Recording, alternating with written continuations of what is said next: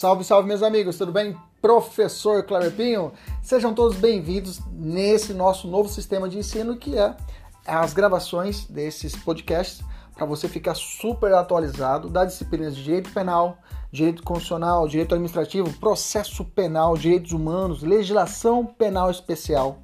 Tudo atualizado e focado para o seu concurso público e exame de ordem e, além disso, gratuita. São aulas completas. Inclusive, você pode assistir essas aulas pelo YouTube, no nosso canal, professor.kleberpinho. Kleberpinho com K. Fique à vontade, compartilhe, curta, nos ajude a engrandecer ainda mais o nosso canal. Um abraço, até mais. Tchau, tchau!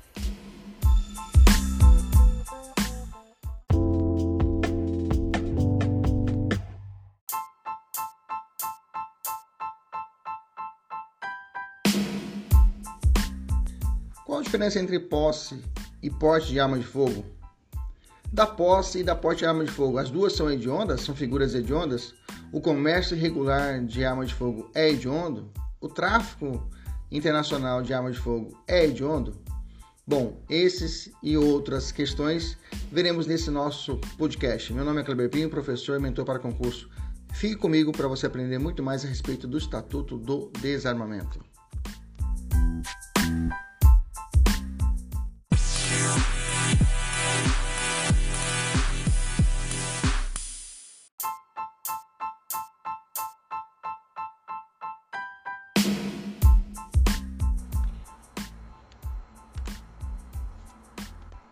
Salve, salve, meus amigos, professor Kleber Pinho. Vamos lá, galera, vamos trabalhar hoje legislação penal especial, uma super matéria que é o Estatuto do Desarmamento, a Lei 10.826 de 2003. Vamos lá? Preparado? Vamos lá. Segue nos olhos, fé em Deus, vamos para cima.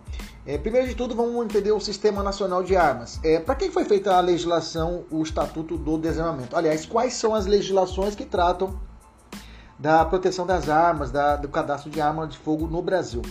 É o Estatuto propriamente dito, a Lei 10.826 de 2003. Ela leva esse nome Estatuto do Desarmamento porque a missão dela em 2003 realmente foi desarmar a população civil, tá? E por esse motivo foi denominado Estatuto do Desarmamento. Além disso, eu tenho o Decreto 9.847 de 2019, é um, é um decreto recente, tá? Que inclusive já foi até alterado esse ano, em fevereiro de 2021. Inclusive, esse nosso material também já está atualizado com esse decreto que, auto, que alterou o próprio decreto 9.847. Bacana? Vamos lá. O que, com o estatuto, nós tivemos o chamado SINAR. SINAR, o que é o SINAR? SINAR é o Sistema Nacional de Armas. Esse Sistema Nacional ele é instituído pelo Ministério da Justiça, né? foi instituído pelo Ministério da Justiça no âmbito da Polícia Federal e tem circunscrição em todo o território nacional. E a missão do CISNAR, propriamente dita, é realizar o cadastro. O, é, o cadastro das armas de fogo produzidas no Brasil, as autorizações de porte, arma de fogo, as transferências de propriedade, as apreensões. É um grande cartório a respeito de arma de fogo no Brasil. Resumindo, seria isso, bacana? Então, o CISNAR, ele compreende toda essa parte de cadastro, de anotação, quanto o registro de armas de fogo no Brasil. Inclusive, ele vai trazer um, um, um é, ele é responsável pelo chamado banco de balística. Vamos ver isso lá no final da nossa aula. Tranquilo? Só que o CISNAR, toma cuidado, em prova, toma cuidado em prova, fica atento. O CISNAR, ele não abrange as armas de fogo que estão vinculadas às Forças Armadas tá? e as forças auxiliares, que elas têm um registro próprio delas. Bacana, beleza. Agora eu vou até falar uma diferença de registro precário e registro próprio que foi alterado agora com o decreto. É, é obrigatório o registro. O registro de, arma de, fogo, de armas de fogo é obrigatório o registro de armas de fogo no Brasil, no órgão competente. Agora vamos aprender qual é o órgão competente. Mas antes disso, vamos, vamos imaginar a seguinte situação. Eu, Kleber Pinho, professor e advogado, quero obter uma arma de fogo. Eu posso? Sim, eu posso ter a posse da arma de fogo. Aí nós já vamos ter uma diferença entre posse e porte de arma de fogo, tá? Vamos fazer um exemplo raso, depois a gente vai aprofundar nisso. Posse é, é eu, eu, estar, eu tenho uma, uma arma de fogo que seja autorizada dentro da minha casa ou no local do meu trabalho, desde que eu seja o proprietário desse local de trabalho. Mais ou menos assim. beleza? Eu sou dono proprietário? Sim, então eu posso ter no local de trabalho. E na minha casa. Isso eu tenho posse. Essa, e a posse eu posso ter na minha casa. A posse eu posso ter. Fica até um cacofonismo, né? Bacana, maravilha. Eu posso, Kleber Pinho, deslocar fora da minha casa com uma arma de fogo na rua? Em regra, não, tá? Em regra, não. Mas existe uma situação excepcional que eu posso. Mas nós vamos falar isso mais pra frente. Então, primeiro vamos adquirir para a gente ter a posse, bacana? Então, o primeiro momento é a aquisição, é a compra. A pessoa interessada para adquirir a arma de fogo não é simples. Eu chegar ali no shopping e comprar uma arma de fogo, não é assim tá? Eu tenho que pedir uma, eu tenho que requerer isso junto à Polícia Federal e eu tenho que ter alguns requisitos. Primeiro, eu tenho que ter, eu não posso ter mínimo de 25 anos, né? No mínimo tem que ter no mínimo 25 anos, né? Então tem que ter 25 anos para cima, no mínimo 25 anos, ok? No mínimo 25 anos que a lei determina. Na verdade, quem traz isso é o decreto, né?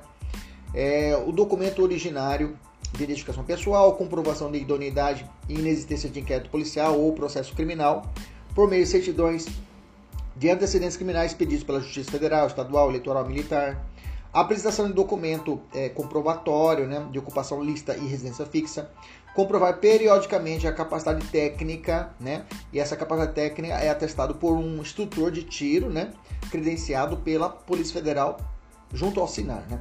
Tem uma quantidade de horas determinada, mas a gente não vai entrar em detalhes a respeito disso, que não é tão cobrado em prova esses detalhes específicos. Daí deixo para você dar uma lida depois do decreto, tá? Comprovar a aptidão psicológica para manuseio de arma de fogo, atestadas em laudos conclusivos fornecidos por psicólogo credenciado pela Polícia Federal, tá? Não é qualquer psicólogo da da esquina que você pode conseguir esse laudo, tá? Tem que ter essa credenciamento, o policial tem que estar, esse psicólogo tem que estar credenciado junto à PF. Os, os requisitos 4, 5 e 6, tá? O 4, 5 e 6, documentação, é, comprovação de, de aptidão, né? E essa, essa é, capacidade técnica deve ser comprovadas a cada 10 anos, tá? Antes era 3 anos, agora ficou 10 anos, né? Junto à Polícia Federal para fins de renovação do certificado de registro. Bacana? Então são 10 anos que vai valer esse registro. Beleza? Quais as dispensas de cumprimento dos mencionados incisos? Esses incisos não são exigidos, né? Ou são exigidos de forma específica lá no decreto para as empresas que comercializam armas de fogo, acessórios e munições. E eles respondem legalmente por essas mercadorias, ficando registradas em registro precário. O registro precário, já, faz a diferença, já vou falar a diferença para você. O decreto 10.630 de 12 de fevereiro de 2021, ele alterou o decreto que regulamenta é, é, é, é, o Estatuto do Desarmamento, para conceituar o que se entende por registro precário e registro próprio. Ele diz o seguinte, que registro precário são aqueles dados referentes ao estoque de armas, vamos terminar aqui embaixo, de fogo, acessórios e munições das empresas autorizadas a comercializá-las. E registro próprio é aquela ser realizado por órgãos, instituições e corporações em documentos oficiais. Estou falando do Exército, da Polícia Militar. Bacana? Tranquilo? Maravilha. Vamos avançar estará dispensado do inciso 3 o interessado que adquirir uma arma de fogo de uso permitido que comprove estar autorizado a portar com as mesmas características daquela a ser adquirida. Ou seja, se o cara tem a possibilidade de ter o porte da arma de fogo, né? Peraí, esse, esse inciso aqui, gente, vamos retirar ele que teve alteração, tá? Vamos pagar ele. No... Esquece que eu disse a respeito disso, tá? Vamos deixar ele fora, que aí teve alteração quando isso lá no, no decreto. Bacana, vamos ficar só com essas premissas nossas para a nossa prova de concurso público. Beleza, vamos avançar. Quando os requisitos legais, quando os requisitos legais estiverem presentes no SINAR, o SINAR vai emitir uma autorização para a compra do, de, da arma de fogo. Essa autorização, meus amigos, ela é específica, ela é personalíssima, tá? E ela é intransferível essa autorização para compra. Inclusive, ela já vem descrito a compra da arma e a sua munição respectiva, tá? Então ela vem personalizada mesmo. Está, está lá no artigo 4 do Estatuto do Desarmamento tá bom? Qual o prazo para a expedição dessa autorização? 30 dias a partir do requerimento, tá? Fez o requerimento, em 30 dias úteis é expedido essa autorização para a compra. A comercialização de armas de fogo, acessórios, munições entre pessoas físicas somente será efetivada mediante autorização do SINAR. Bacana? Beleza, comprei a arma e eu posso registrar, tenho que registrar ela agora. Após a aquisição da arma de fogo, o interessado deverá registrá-la perante o órgão competente. Agora tem que perguntar qual é o órgão competente. Vai depender. Se a arma for de uso permitido, compete à Polícia Federal após a anuência, ou seja, a concordância do CISNAR, beleza? Com validade em todo o território nacional. Agora, se for de uso restrito, compete ao nosso Exército Brasileiro. Beleza? Tranquilo, maravilha.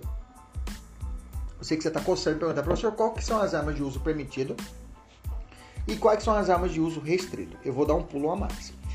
Vou, vou falar a respeito já isso, do, vou, vou me sustentar um decreto, né? Um decreto, tá faltando um 9 aqui, né? Decreto 9847, 9847, né?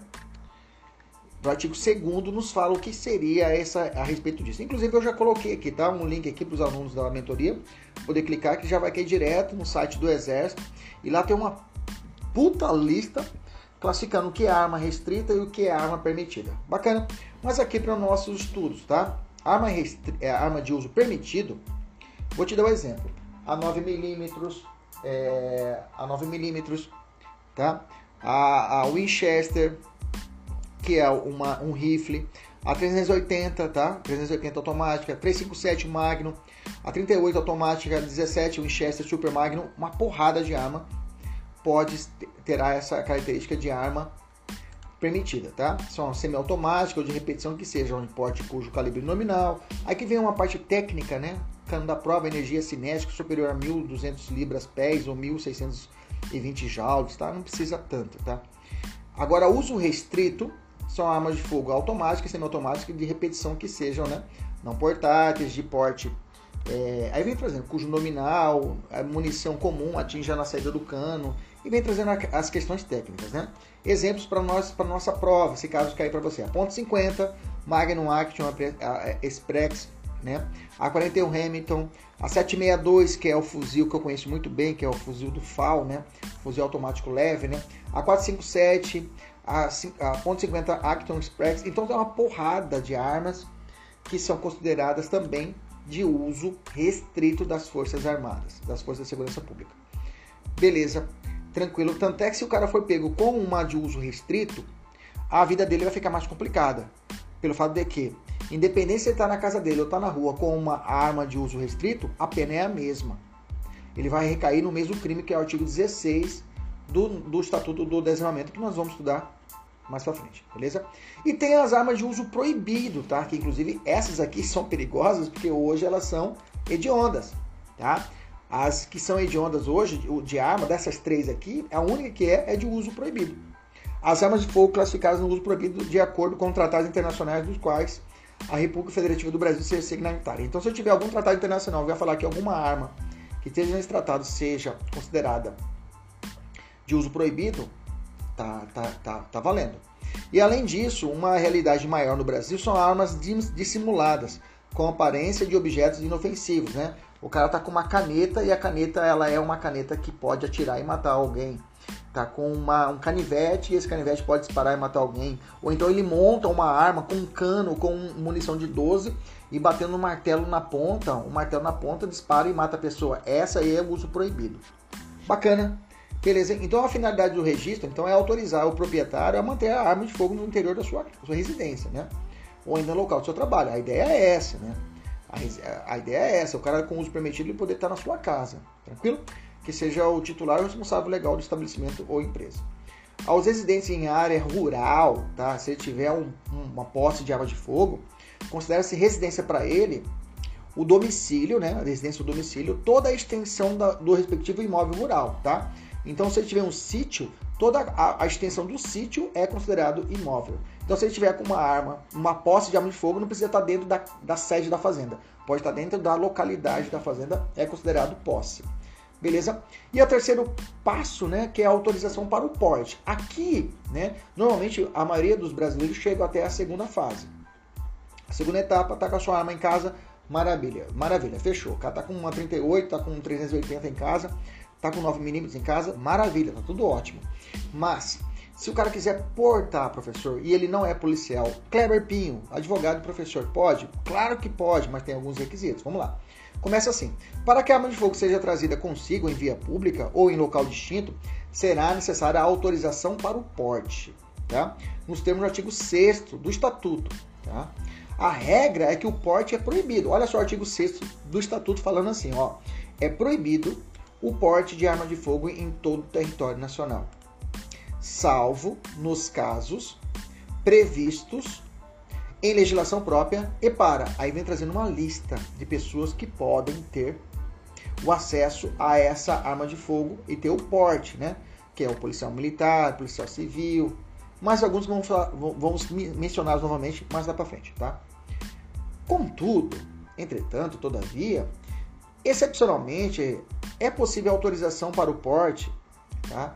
concedida em algumas hipóteses, seja no caso da função do sujeito, tipo um advogado, criminalista, né, que vai trabalhar com, muito com o tráfico, sei lá, né, seja em decorrência da obtenção de autorização junto à Polícia Federal após a anuência do CISNAR, né, CISNAR desde que preenchidos os requisitos do artigo 10. O artigo 10 traz uma lista de requisitos. Primeiro, a autorização para o porte de, de arma de fogo de uso permitido em todo o território nacional é de competência da Polícia Federal e somente será concedida após a autorização do CISNAR, beleza?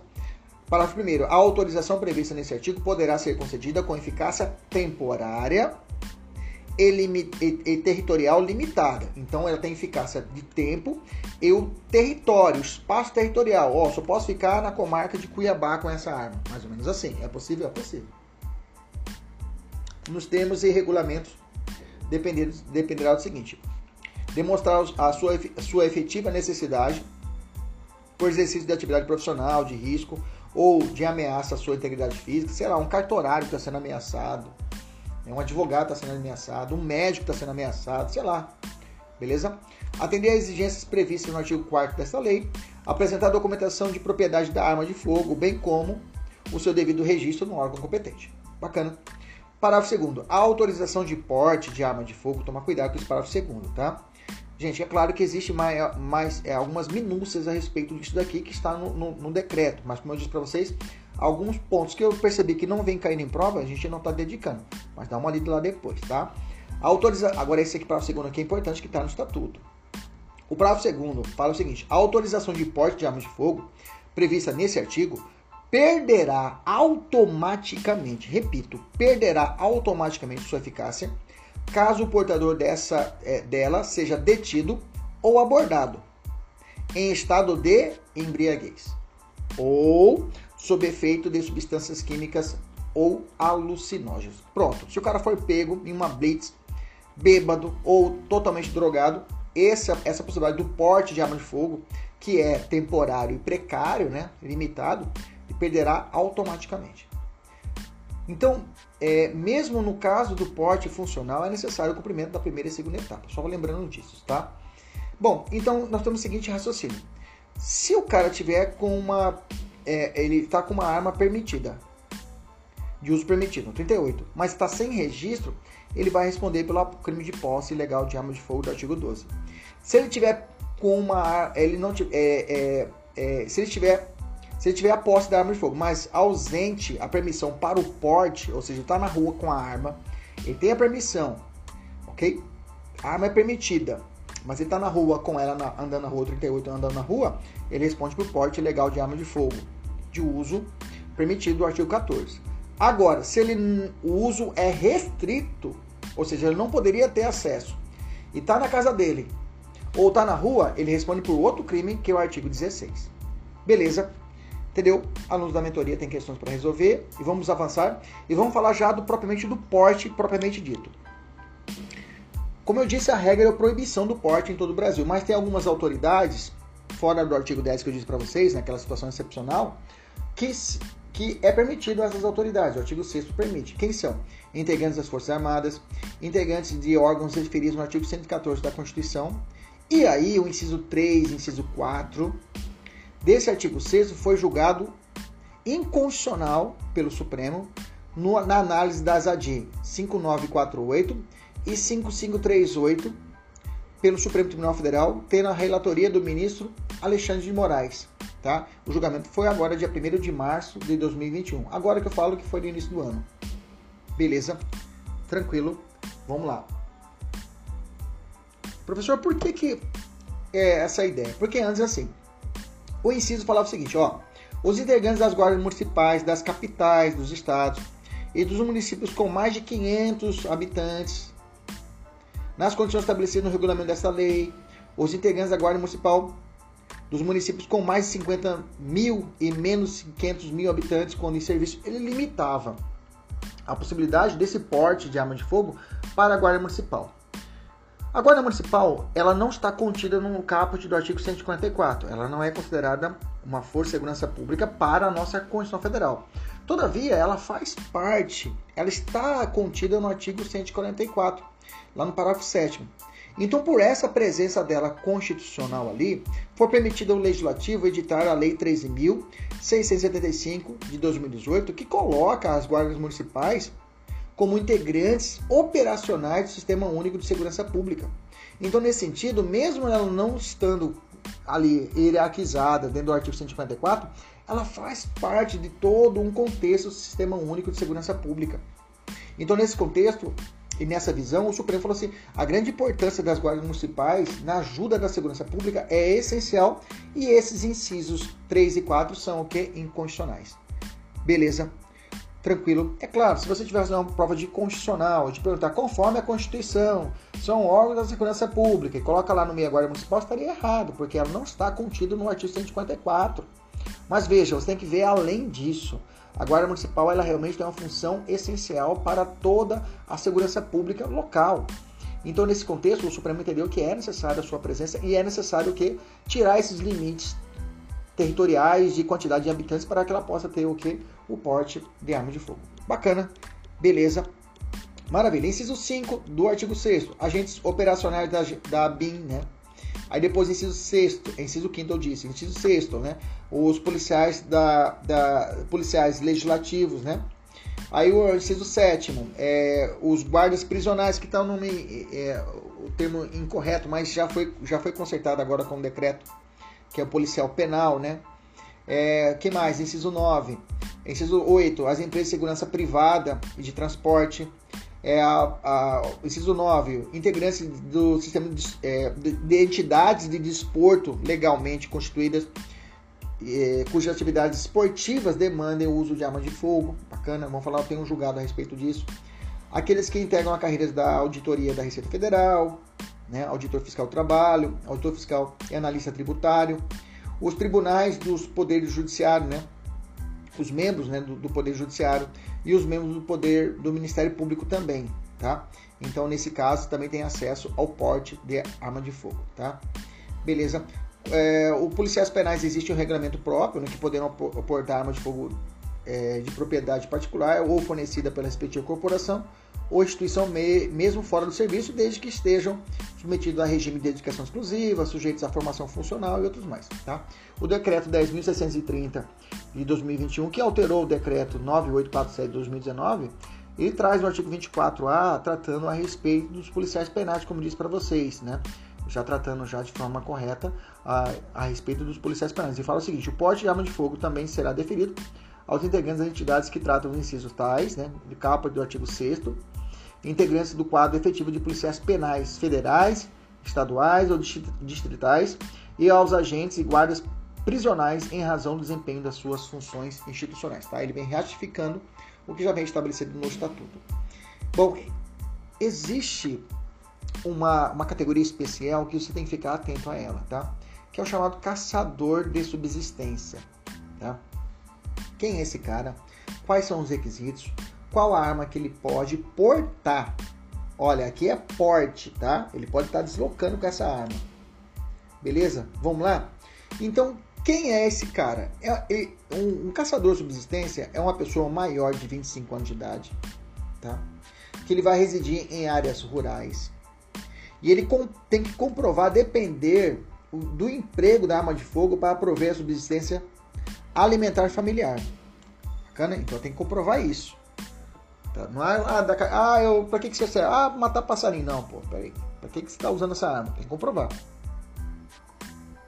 Quem concede? A Polícia Federal. Tá? Um aporte de armas de fogo. Na categoria caçador para subsistência. Bacana?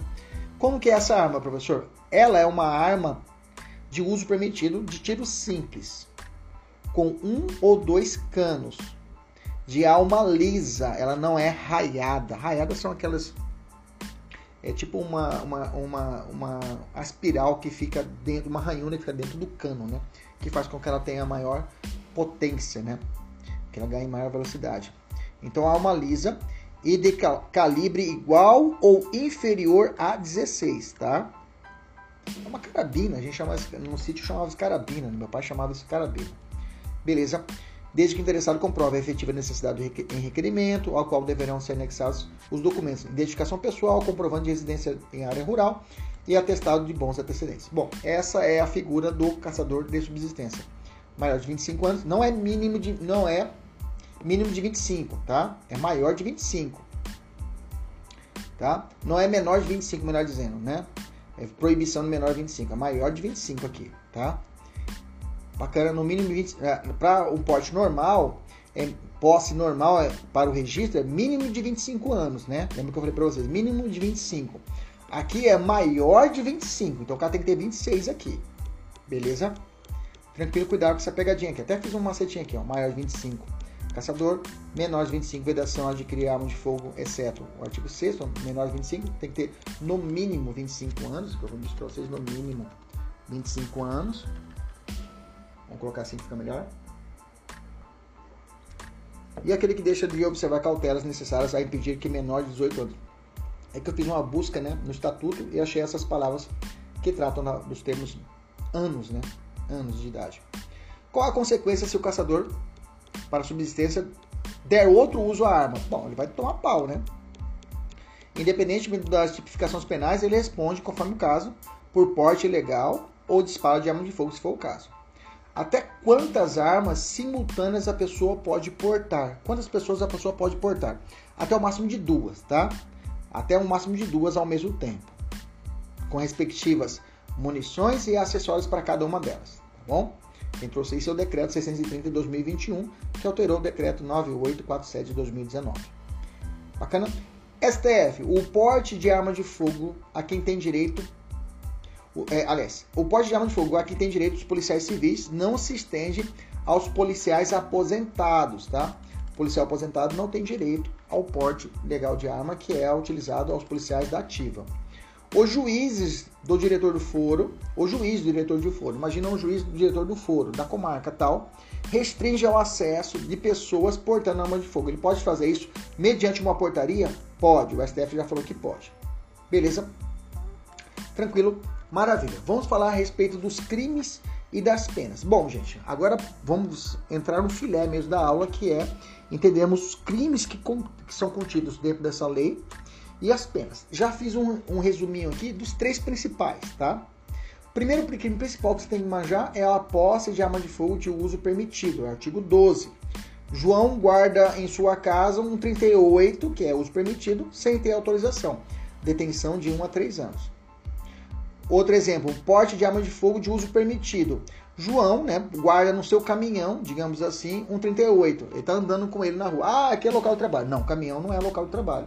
Pau, porte de arma de fogo de uso permitido. Artigo 14. João está na sua casa com uma, uma, uma, uma, um 762, um fuzil, um, um fuzil automático leve. Pau. Ele responde por posse de arma de fogo de uso restrito. Ele está andando na rua com fuzil, porte de arma de fogo de uso restrito. Tudo do artigo 16. Beleza? Tranquilo? Não tem como você errar. Não tem como você errar. Eu fiz aqui um macetinho, galera. Isso aqui é macete mesmo. Isso aqui é coisa de concurseiro, tá? Por isso que a, a, a nossa, a nossa busca como... Não é, é, é... Esse que é a sacada que a gente tenta diferenciar dos outros professores, né? Eu tenho que ter uma visão de concurseiro, não a visão de professor, né? Aquela visão didática, não, visão de concurseiro. Como que eu faria para poder decorar isso aqui para não errar a questão na prova? Olha só. Todos os crimes aqui do estatuto são punidos, são punidos com multa, ou seja, se você viu na prova que tem aquela prova medíocre que fala assim: o crime de posse ilegal de arma de fogo de uso permitido é punido com reclusão. Aquela prova é idiota, né? Que não testa nada do candidato só para poder ferrar. Então vou te, vou te preparar para o pior. Se caso a prova falar que vem só a pena de reclusão sem multa, tá errado, porque todos os crimes são apenados com reclusão ou detenção e multa. Primeira sacada é essa. Segunda, segundo, segundo uma C, segunda dica. Dois crimes apenas são punidos com detenção. a posse de uso permitido e a omissão de cautela. O resto, tudo é reclusão. Bacana? Tranquilo? Outra, variação de anos entre as penas. Eu fiz o cálculo aqui, olha só. As penas são de. Você vai encontrar pena de 1, 2, 3, 4 anos. Não tem pena de 5 anos. Tem pena de 6, não tem pena de 7, tem pena de 8, não tem pena de 9, 10, 11. Tem pena de 12, não tem pena de 13, 14, 15, mas tem 16. Ah, professor, aí você me ferra. Não, eu, eu mapeei. Você pode fazer isso também. Você viu lá, pena de 5 anos está errado. Você já sabe que a alternativa está errada. Pena de 7 anos está errado. Pena de 11 anos está errado. Tá entendeu? Tá entendendo? Tá entendeu? É ótimo, né? Maravilha. Olha só, aqui arma de uso permitido, né? Arma de uso permitido pode ter a posse e pode ter o porte. Já falei para você que posse não é só detenção, de 1 a 3 anos e multa. Olha lá, porte, olha o R aqui no meio, outro macete, porte vem de reclusão, 2 a 4 anos. Bacana? Omissão de cautela, né? Detenção de 1 a 3 anos mais multa. Disparo, olha o R, de reclusão de 2 a 4 anos e multa. Beleza? Arma de uso restrito, olha lá, posse e porte. Vamos grifar aqui, ó. Opa, porte, né? Posse, porte, reclusão de 3 a 6 anos e multa, ok? Reclusão de 3 a 6 anos e multa, beleza? Arma de uso proibido. Proibido agora é pena, hoje tem pena, antes não tinha, tá? Porte, né? Porte ou posse de arma de uso proibido, que eu já te expliquei lá em cima. Porte, reclusão de 4 a 12 anos. A pena é maior porque aqui é hediondo, tá? E só esse, só esse crime aqui que é hediondo hoje no estatuto, aliás, dentre esses crimes, porque eu vou dizer para você, esse, vou, eu vou colocar aqui em amarelo que é hediondo. Esses dois aqui e esses dois aqui de baixo. Ah, não vou dar para colocar amarelo, vai, vai tirar minha marcação, né? Eu vou colocar só por agora, ok? Todos esses aqui são hediondos. Bacana? Vou voltar aqui porque para poder explicar aqui embaixo. Comercial regular, reclusão de 6 a 12 anos Tráfico internacional, reclusão de 8 a 16 anos. RR, reclusão. Comércio, reclusão. Bacana. Tranquilo. Olha só, omissão de cautela não tem R. Posse não tem R. Beleza? Vamos descer. Posse irregular de arma de fogo, de uso permitido. Vamos falar dos crimes agora, propriamente dito. Artigo 12. Possuir ou manter sob a sua guarda arma de fogo, acessório ou munição. Esse, essa aqui é a tríade sempre você vai encontrar.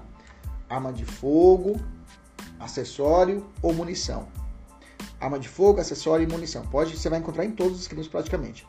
De uso permitido em desacordo com a determinação legal ou regulamentar. No interior de sua residência, já explicamos, ou dependência desta, ou ainda no seu local de trabalho, tá? Aí tem uma condição. Desde que seja o titular ou responsável legal do estabelecimento ou da empresa. Ah, eu sou frentista, tô com 38 na, no posto de gasolina. Ah, porque eu tenho uma posse, porque aqui é o local de trabalho. Não, você não é dono do posto. Tá entendendo? Beleza? Aqui temos um crime de perigo abstrato, tá? Praticamente a maioria dos crimes aqui são de perigo abstrato. O que é o crime de perigo abstrato?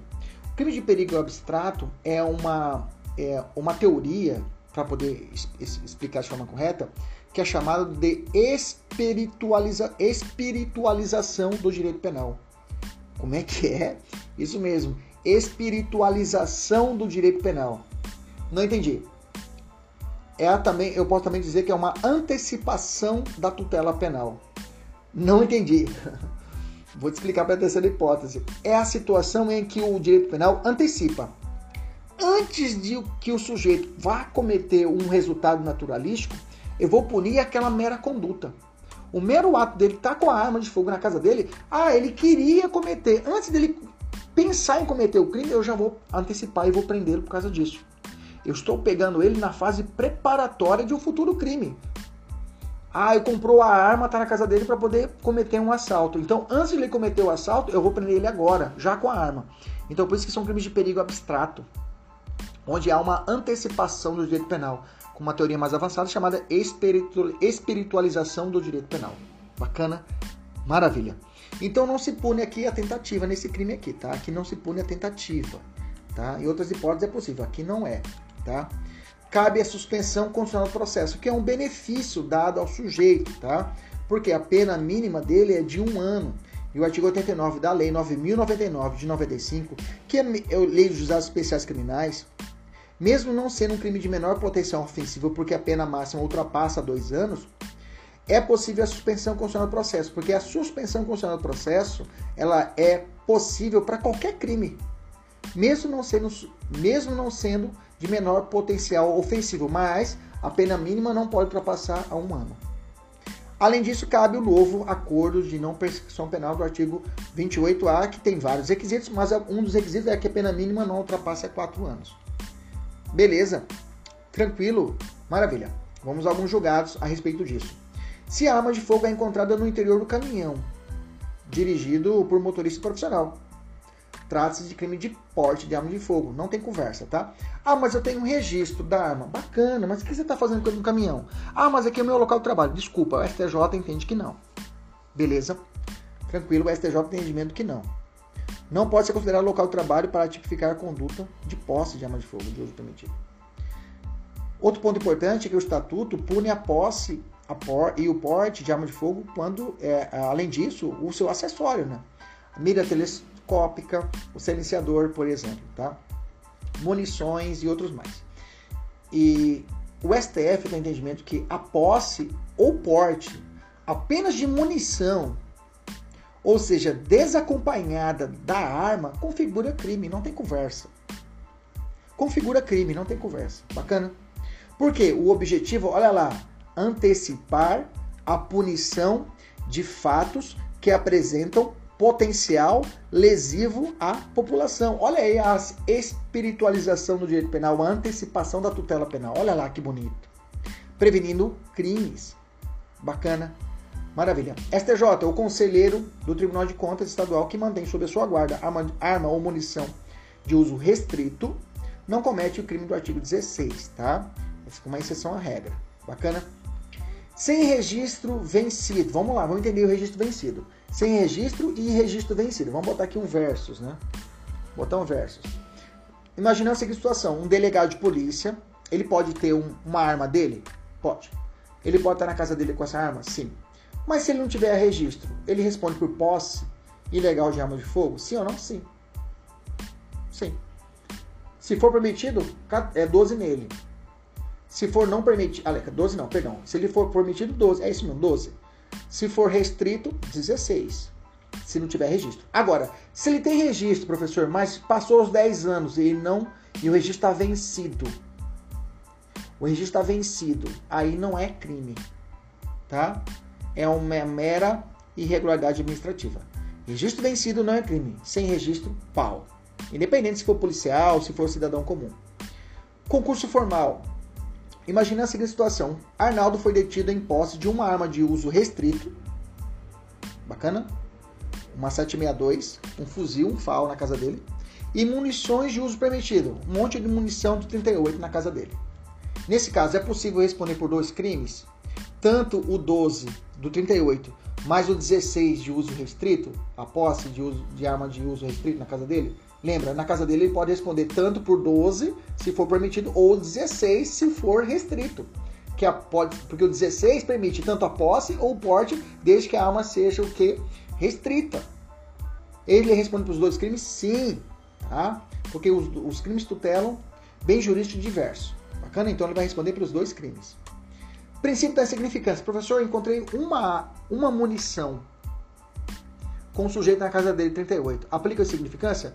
Olha, antes, principalmente quando eu comecei a estudar de forma mais aprofundada o Estatuto do Desarmamento, não se aplicava, tá? Mas o STF e o STJ vêm, digamos assim, amenizando essa aplicação. Aliás, vem amenizando a, a rigidez de não aplicação da insignificância. Insignificância vai levar à absolvição do sujeito, tá? Então o Supremo, o STJ, tá, em 2019, decidiu que é possível a aplicação do princípio da insignificância, tá? O cara foi encontrado, no caso prático, ele encontraram ele com uma, é, uma, uma única munição de 38 que não tinha sido deflagrada, tá? e em sua residência e desacompanhada de arma de fogo. Veja, olha a história, né? Não é qualquer situação. É caso fático, não é gênero. Ah, toda situação agora pode se aplicar a significância. Não, cuidado. Tá? Não é um gênero. Tá? É uma situação específica. Então a prova você tem que ficar atento, tem que ficar sagaz. Eu falo que o aluno tem que ser sagaz, igual tem que ser manso como um cordeiro e sagaz como uma serpente. Ficar atento. O examinador veio com um papinho já falando que era um 38, estava desacompanhada da arma. O examinador ele adora olhar a jurisprudência e jogar na questão o case. Bacana você vai marcar o que, que é possível aplicação da insignificância. Mas não é toda a hipótese. Beleza? Uma questão interessante que rodou também o STJ em 2019, que é, a importação de arma de pressão, né, precisa de autorização prévia da diretoria e fiscalização de produtos controlados pelo Exército. Né? E o cara fez a importação sem observar essa, essa, essa regulamentação, ou seja, entrou com produto proibido no Brasil. Opa, entrou com produto proibido no Brasil? Contrabando, tá? Contrabando, e não descaminho, que foi o entendimento do STJ. E perguntaram, aplica-se precisa de significância nesse caso de contrabando, nesse caso? É que o crime de contrabando não permite a aplicação da insignificância. Aí o cara tomou pau, não aplicou, tá? Só fiz essa, eu só não tem nada a ver com a nossa aula, só coloquei aqui porque foi um caso interessante que foi uma arma de pressão e aí coloquei aqui que nós estudamos. Bacana? Vamos para o próximo crime, vou falar de omissão de cautela. O que, que é a omissão de cautela? Omissão de cautela é deixar de observar as cautelas necessárias para impedir que menor de 18 anos ou pessoa portadora de deficiência mental, cuidado, não é física, cuidado, não é física, se apodere de arma de fogo que esteja sob a sua posse. Não é porte, cuidado, cuidado, o examinador adora pegar essas bobeirinhas. Ou que seja da sua propriedade. Detenção de 1 um a 2 anos e multa. Bom, primeira coisa, ó, é detenção. A pena não ultrapassa 2 anos, então vai para o juizado especial criminal. Se vai para o GCRIM, cabe é, a transação penal, cabe é, é, a suspensão constitucional do processo, cabe acordo não persecução penal, cabe todos os benefícios para o sujeito. Tá? Aqui é um crime omissivo próprio. Se é um crime omissivo próprio, não cabe tentativa e só cabe a conduta dolosa, tá? Só cabe a conduta dolosa. Beleza? Tranquilo, cara, então ele deixa de observar essas cautelas necessárias e essa pessoa menor de 18 anos tem acesso a essa arma. Bacana. Tranquilo, maravilha. O parágrafo único é muito importante, tá? O parágrafo único fala assim: nas mesmas penas incorre o proprietário ou diretor responsável de empresa de segurança e transporte de valores, CEBIVAL e outras mais, que deixarem de registrar ocorrência policial. Opa, a primeira ação é isso. Deixou de registrar a ocorrência policial. Deixou de fazer o boletim de ocorrência. Deixou de levar a notícia crime à autoridade policial. Do que, professor? Olha, calma aí e de comunicar. Olha, o conectivo aqui é aditivo. Tem que não registrar e deixar de comunicar, tá? Não é ou, é e. Ok? Deixou de comunicar à Polícia Federal perda, furto, roubo ou outros for outras formas de extravio de arma de fogo, acessório ou munição que estejam sob a sua guarda nas primeiras 24 horas. Nas primeiras 24 horas. Crime a prazo, também é chamado de crime a prazo estabelece que tem que será crime se ele deixar de fazer nas primeiras 24 horas. Beleza? Se ele fez nas primeiras 24 horas, tá beleza. Depois do fato ocorrido. Bacana?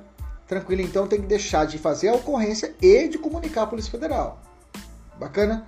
Beleza. Porte legal de arma de fogo de uso permitido. Artigo 14. Fala assim com o artigo 14. Vamos lá. Portar, deter, adquirir, fornecer e receber ter em depósito, transportar, ceder, ainda que gratuitamente, emprestar, remeter, empregar, manter sob guarda ou ocultar arma de fogo, acessório ou munição de uso permitido, sem autorização, em desacordo com determinação legal ou regulamentar. Agora vamos aumentar um pouquinho mais o sarrafo, né? A reclusão de 2 a 4 anos, né? 2 a 4 anos. Dois anos já não cabe mais suspensão constitucional do processo só caberá o acordo de não persecução penal. Vamos falar a respeito disso. Também aqui é um crime de perigo abstrato, tá? Eu vou punir o cara antes de realizar o fato criminoso. Também é um crime de mera conduta, tá? Também é um crime de mera conduta. Vai anotando aí. A arma de STJ entende o seguinte, vão vários julgados a respeito disso. Arma de fogo encontrado no interior de residência que não é sua. É posse ou porte? Para lá. Encontrei o cara com a arma de fogo 38 na casa, ele na fazenda, junto com os amigos lá, e deu uma batida policial e encontrou 38. Fala, parceiro, você tem registro? Tenho. Você tem aposta? Não tenho, mas cadê?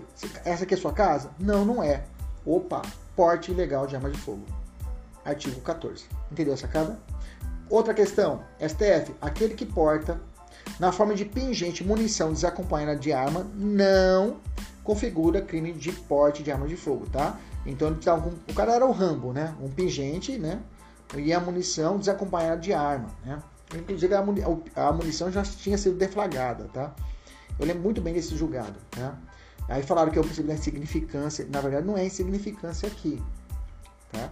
A munição desacompanhada realmente ela poderia ser considerada a insignificância. A essa época, em 2016, ainda não aplicava insignificância para os crimes do Estatuto do Desarmamento. Então, na verdade, não foi insignificância, não foi a tipicidade material. Aqui foi formal, tá? Não se enquadrou formalmente ao crime do artigo 14.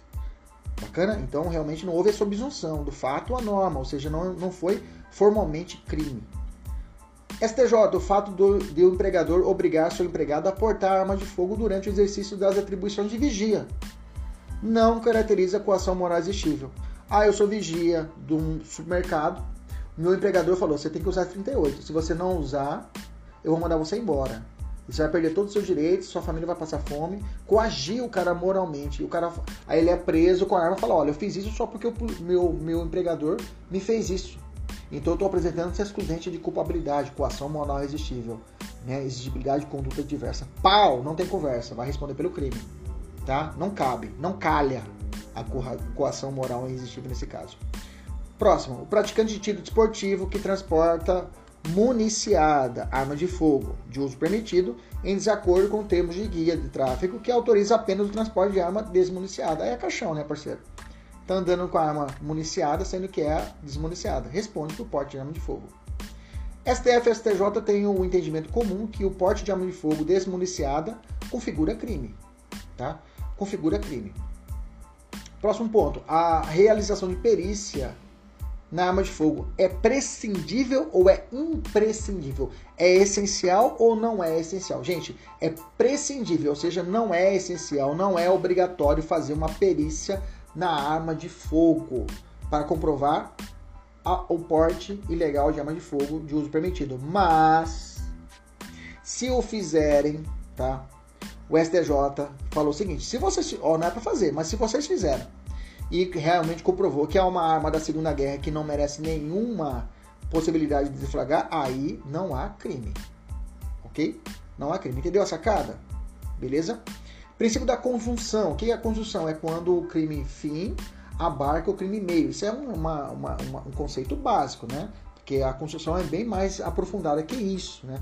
Construção, a gente utiliza a construção quando? A gente utiliza a construção lá na famosa é, é, conflito aparente de normas, né?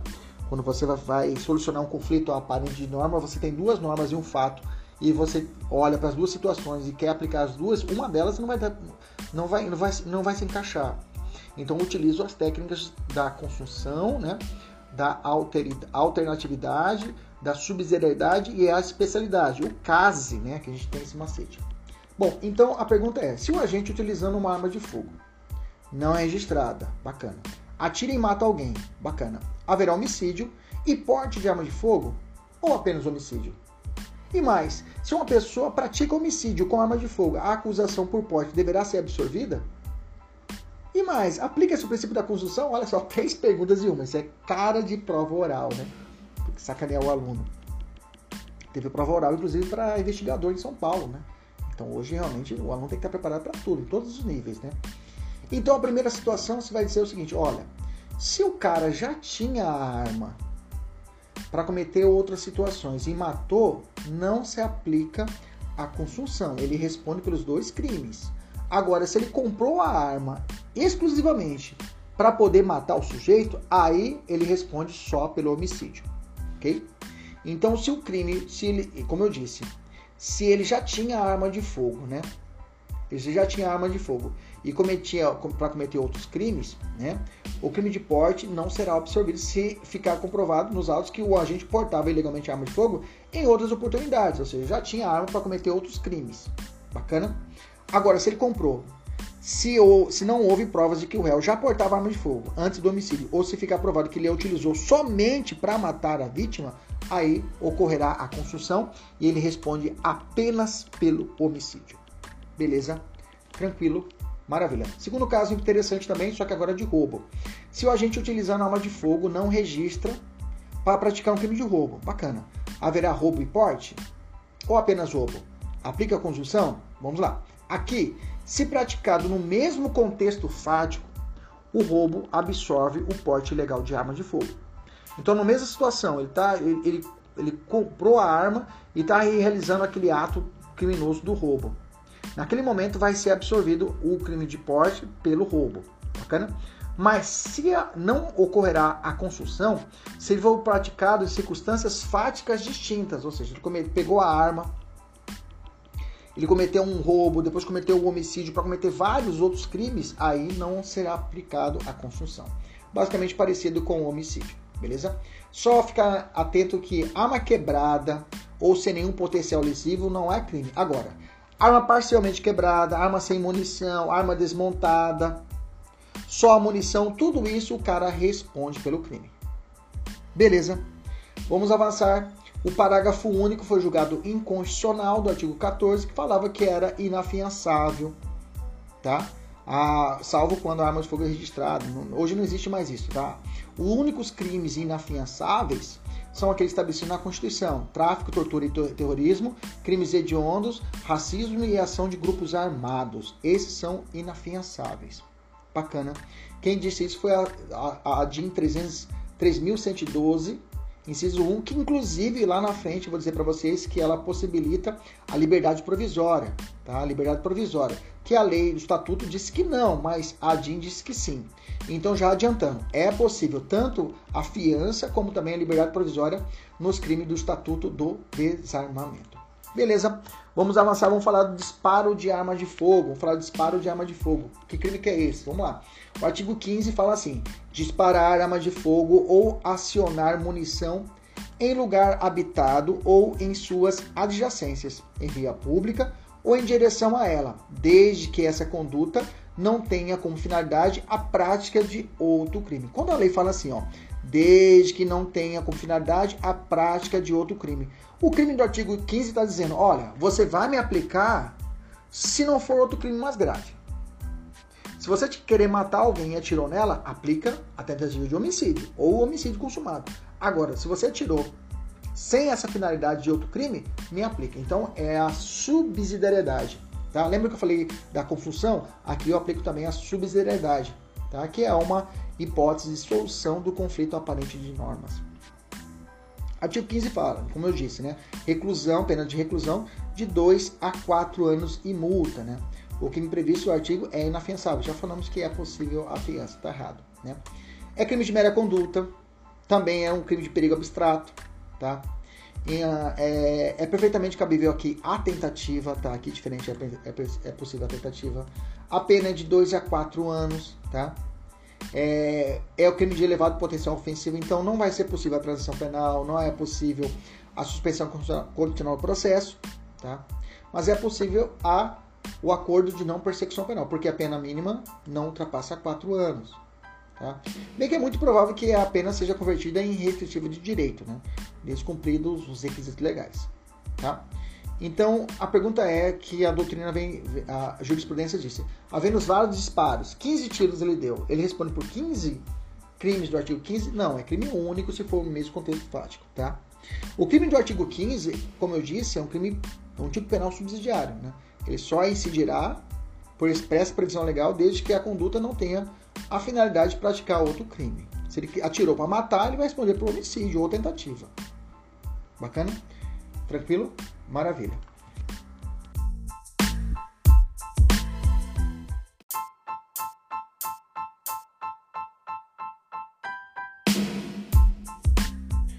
Ok? Então, tendo uma, uma, uma visão subsidiária, vai responder pelo crime fim, né? Fim não, digamos assim, que o crime principal que ele quer atingir. Vamos falar a respeito da posse ou porte legal de arma de fogo de uso restrito, artigo 16 do, do Estatuto do Desarmamento. Vamos lá. Possuir, deter, portar, adquirir, fornecer. Olha, possuir e portar. Olha só, os dois verbos aqui juntos agora, né? Adquirir, fornecer, receber, ter em depósito, transportar, ceder, ainda que gratuitamente, vamos grifar que é importante. Emprestar, remeter, empregar, manter sob sua guarda ou ocultar, Arma de fogo, acessório ou munição de uso restrito. Já explicamos o que é uso restrito, né? Sem autorização e em desacordo com determinação legal ou regulamentar. Reclusão de 3 a 6 anos. Pela, já sabemos aqui, não é menor potencial ofensivo, não cabe suspensão constitucional do processo, cabe apenas aqui para nós já o acordo de não persecução penal. É crime de perigo abstrato também. A lei presume o perigo com a prática de qualquer uma das condutas descritas aqui no artigo 14. Igualmente, é o crime de mera conduta, ou seja, basta a prática da conduta que se presume o perigo. O tipo penal limita-se a descrever a conduta sem prever o resultado naturalístico. Como eu disse, cabe o acordo de não persecução penal.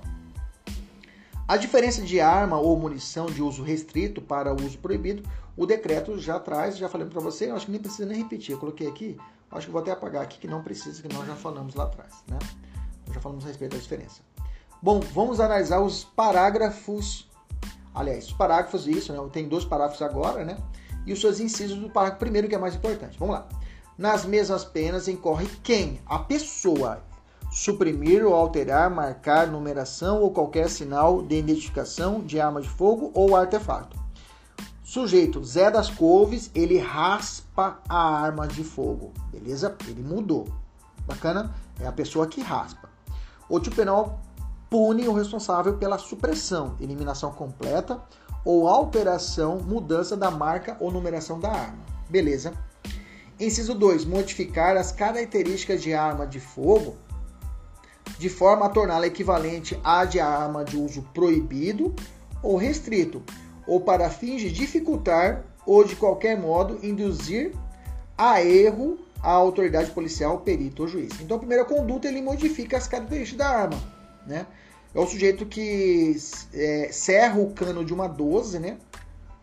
De calibre 12, para poder mudar a sua. modificar a, a, a qualquer outra que a pessoa possa por, que porta, né? Que porte ou possua irá responder para o artigo 16, né? Inciso 2. Na verdade, calibre 12 não, vamos botar aqui o 762, vamos botar o exemplo, ele, ele muda, né? A conduta do agente que muda o calibre de uma arma para 762. Ele não tem erro, né? Pune-se o responsável por responsável pela modificação. E a segunda hipótese é modificar a característica da arma de fogo para dificultar ou de qualquer modo induzir a erro a autoridade policial, perito ou juiz. Ele tenta mudar para que ele não, não caia por uma, um, um, uso proibido, digamos assim. Bacana? Beleza? É, terceiro inciso. Inciso 3 do parágrafo 1. Possuir, detiver, fabricar ou entregar artefato explosivo ou incendiário sem autorização em desacordo com determinação legal ou regulamentar. Aqui o inciso 3 né, do artigo 16, ele vai prevalecer sobre o artigo 253 do Código Penal, porque aqui é específico, né? Lá no, no artigo 253 fala assim: fabricar, fornecer, adquirir, possuir ou transportar sem licença da autoridade substância ou engenho explosivo, gás tóxico ou asfixiante ou material destinado à sua fabricação. Tá? O STJ tem entendimento que a conduta de portar uma granada de gás lacrimogêneo ou granada de gás de pimenta não se enquadra no artigo 16, inciso 3, tá? pois a conduta não se enquadraria no conceito de artefato explosivo, poderia enquadrar o 253. Tá? Aliás, caso a conduta possui gás tóxico, a 253 do Código Penal. Bacana? O agente que é preso com duas granadas de uso exclusivo do Exército que seria utilizado para roubar um banco. Tá? Qual crime ele enquadra? Primeira coisa, é, ele vai enquadrar no artigo 16. Pau, né? inciso 3. Bacana? Beleza. Nesse caso também não se enquadra no artigo 12 da Lei de Segurança Nacional. Né? O artigo 12 da Lei de Segurança Nacional, ela exige um dolo específico né? para quem comete esse tipo de crime com uma ideia de, de, de, diferente da ideia de roubar. Né? Então tem que ter um fim específico da ideia de cometer um crime contra a segurança nacional. Bacana? Esse é o entendimento do STF. E o inciso quarto, e esse aqui é bacana, é portar, possuir, adquirir, transportar ou fornecer arma de fogo com remuneração, marca ou qualquer outro sinal de identificação raspado, suprimido ou adulterado. Lembra do inciso 1? É o cara que raspou, o Zé das Couves. Aqui é o mané que está portando essa arma raspada. beleza? Em regra, o porte ilegal de arma de fogo encarreta a punição com base no artigo 14 ou 16, conforme o ato. Se for de uso permitido, é o 14, se for restrito, é o 16. Bacana? Se, no entanto, tratar de arma de fogo de numeração raspada, não importa. Não importa. Se ele está na casa dele com 38 raspado, é aplico 16, inciso 4. Se ele está na rua com um 38 raspado, eu aplico 16, inciso 4. Pau. Inclusive não é mais hediondo. O STJ tem entendimento agora, né? né? Já teve alteração com o próprio pacote de crime, que não é considerado hediondo essa arma raspada, tá? Houve um overruling, né? Que é essa superação do entendimento anterior, né? Inclusive com a mudança do artigo 16. Bacana, beleza. Mudança do artigo 16? Não, mudança do artigo 1 da Lei de Crimes Hediondos. Bacana. Inciso 5. Vender, entregar ou fornecer ainda que gratuitamente arma de fogo, acessório, munição ou explosivo a criança ou adolescente, tá? Já vou adiantar. Se o cara entregar uma faca, um punhal uma, é, a um adolescente, ele responde pelo 242 do ECA. Agora, se ele vende um 38 para um adolescente, ele responde pelo 16, inciso 5. Beleza? Tranquilo? Maravilha. Inciso 6. Produzir, recarregar ou reciclar sem autorização legal ou adulterar de qualquer forma munição ou explosivo. Bacana. Parágrafo 1 se as condutas do caput do artigo do parágrafo 1 desse artigo envolve arma de fogo de proibido, tudo que eu falei para você. Se for de arma de fogo proibida, tá? A pena de reclusão a 4 de 12 anos e como eu disse lá no começo da aula, essa daqui é hedionda. Questões especiais, vamos lá. Contravenção penal, vamos lá. Diz assim o artigo 19. O artigo 19 da Lei contra Contravenções Penais trata a respeito é, sobre o porte legal de arma de fogo, né? De arma, a pessoa está portando uma arma branca, né? Tradução, uma arma que não seja arma de fogo. É contravenção penal? Continua valendo? Ou o que, que se aplica? Ficou o seguinte, o entendimento é o seguinte, ó. Em relação à arma de fogo, né? Não há aplicação hoje do artigo 19 das contravenções penais, tá? Eu vou aplicar o artigo 16 ou 14, se for o caso. Agora, se for uma arma branca, for uma arma branca, digamos assim, uma faca estiver portando, o sujeito pode responder sim pelo artigo 19 da Lei de Contravenções Penais. Bacana, beleza, maravilha. É, até coloquei, opa, é, artigo 18 sobre a licença. Ah, ah, tá. O artigo 19 vai tratar a respeito da licença de autorização, né? O artigo 19 fala licença de autorização, né? Como compatibilizar isso com arma branca, já que não, não se exige licença para ter uma faca. Né? Que é a lei do, do, da contravenção penal, que antes falava a respeito do, do, porte da arma de fogo e hoje não é mais aplicada e sim arma branca, é, arma que não seja arma de fogo, fala em especial o tipo de, de uma a ausência de uma licença de autoridade, mas não é necessário você ter uma licença de autoridade para que possa estar tá portando uma faca na rua.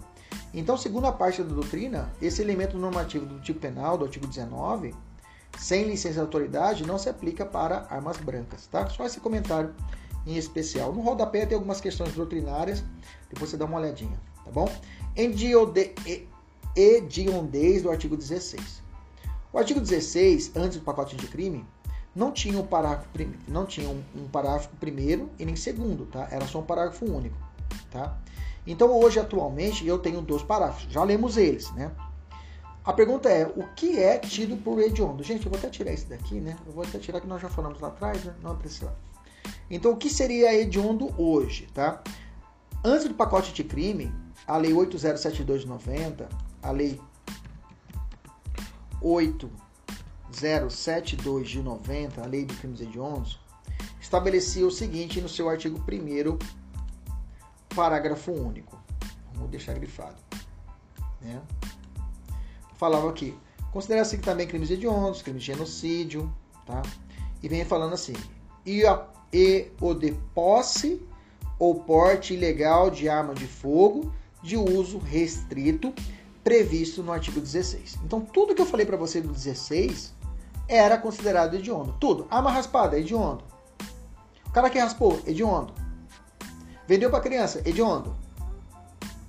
Beleza? Agora, com o pacote de crime, né, beneficiou alguns criminosos. Vou te explicar. Porque agora é hediondo apenas a posse ou aporte ilegal de arma de fogo de uso proibido. Que eu falei para você, aquela dissimulada ou então que seja por um tratado internacional. Então, vamos pensar. O sujeito que foi preso antes do pacote de crime com uma AK-47, uma Kalashnikov, no meio da comunidade, beleza? Ele foi preso, foi detido, está hoje encarcerado. A ele foi enquadrado e foi determinada as mazelas do crime de onda, ou seja, a progressão de regime mais difícil. Bacana? Bacana. Veio o pacote de crime. Veio o pacote de crime e falou para ele: olha, essa AK-47 não é arma proibida. Então você não cometeu crime de onda. Então você pode progredir como um crime o quê? Comum. Ou seja, trouxe a chamada Novatio Legius in Melos. o pacote anticrime, olha só. O pacote de crime, em vez de deixar mais duro, deixou mais brando para que ele cometeu, cometeu o crime hediondo pelo 16. Olha que maravilha. Além disso, aí ela acrescentou, aí ela trouxe mais um pouquinho, ó. Crime de comércio ilegal não era, agora é hediondo, bacana, aí tudo bem. E o crime de tráfico internacional também não era hediondo e agora é. Bacana, beleza, maravilha. Então, desse modo, resumindo, o que é hediondo hoje, né? Conclusão, o que é hediondo hoje? O posse, o porte legal de arma proibida, comércio ilegal e o tráfico internacional, tá? Beleza? Comércio ilegal de arma de fogo. Aqui eu falei do Novatio Legis e Melos, né? Acabei de comentar a respeito disso. Bacana? Novatio Legis Melos é a nova lei que melhora a vida do criminoso. O artigo 17 vem falando o seguinte: adquirir, alugar, receber, transportar, conduzir, ocultar, ter em depósito, desmontar, montar, remontar, adulterar, vender, expor à venda, ou de qualquer forma utilizar em proveito próprio ou alheio, no exercício de atividade comercial ou industrial, arma de fogo, acessório ou munição sem autorização ou em desacordo com determinação legal ou regulamentar. Reclusão de 6 a 12, pena mais pesada. Bacana? O pacote de crime trouxe dois parágrafos desse artigo 17. O primeiro parágrafo foi falando o seguinte, ó, equipara-se atividade comercial ou industrial para efeito desse artigo qualquer forma de prestação de serviço fabricação ou comércio irregular ou clandestino, camelô de fuzil, né? inclusive o exercido em residência, digamos assim. Parágrafo segundo, incorre na mesma pena, isso aqui é bacana, olha, quem vende ou entrega arma de fogo, acessório ou munição sem autorização ou desacordo com determinação legal ou regulamentar a agente policial disfarçado. Parabéns aqui.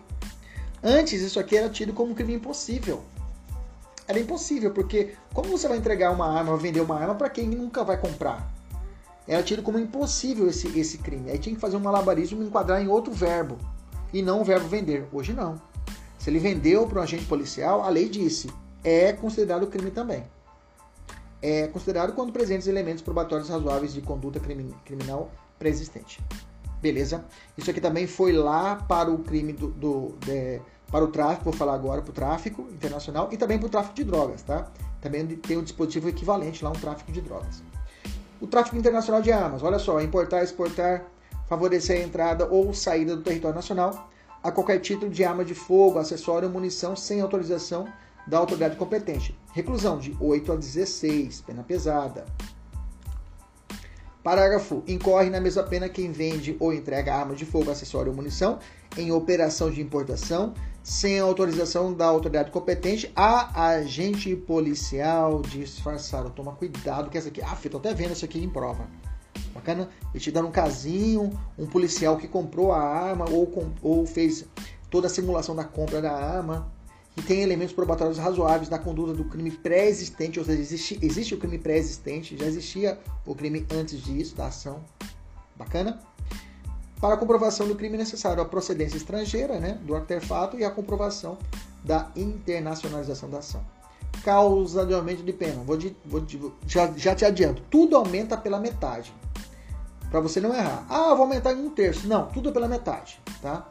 Tudo é pela metade aqui no Estatuto do Desarmamento. Crimes previstos no 17 e 18. Aumenta pela metade. Se arma de fogo for acessório, munição de uso proibido ou restrito. Crimes do 14, 15, 16 17, aumenta pela metade. Se for praticado por integrantes dos órgãos e empresas referidos ao artigo 6, policial civil, ou um agente público, bacana, realizando o crime. O agente for reincidente específico em crimes da mesma natureza, também tudo aumenta pela metade.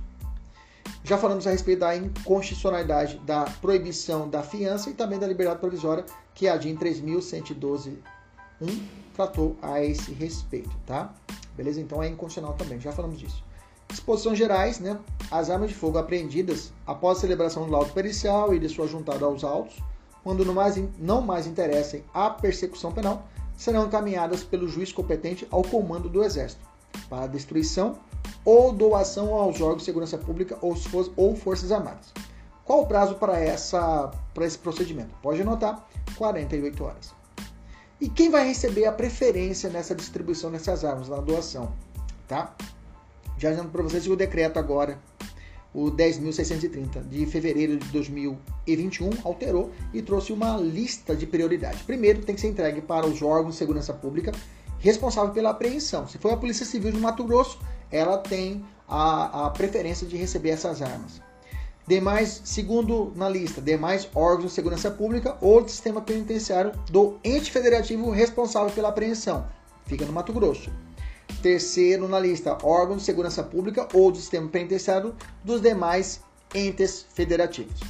O pedido do ente federativo deverá ser feito no prazo de 20 dias, contados do recebimento do relatório trimestral reservado observado o critério de prioridade que eu acabei de falar.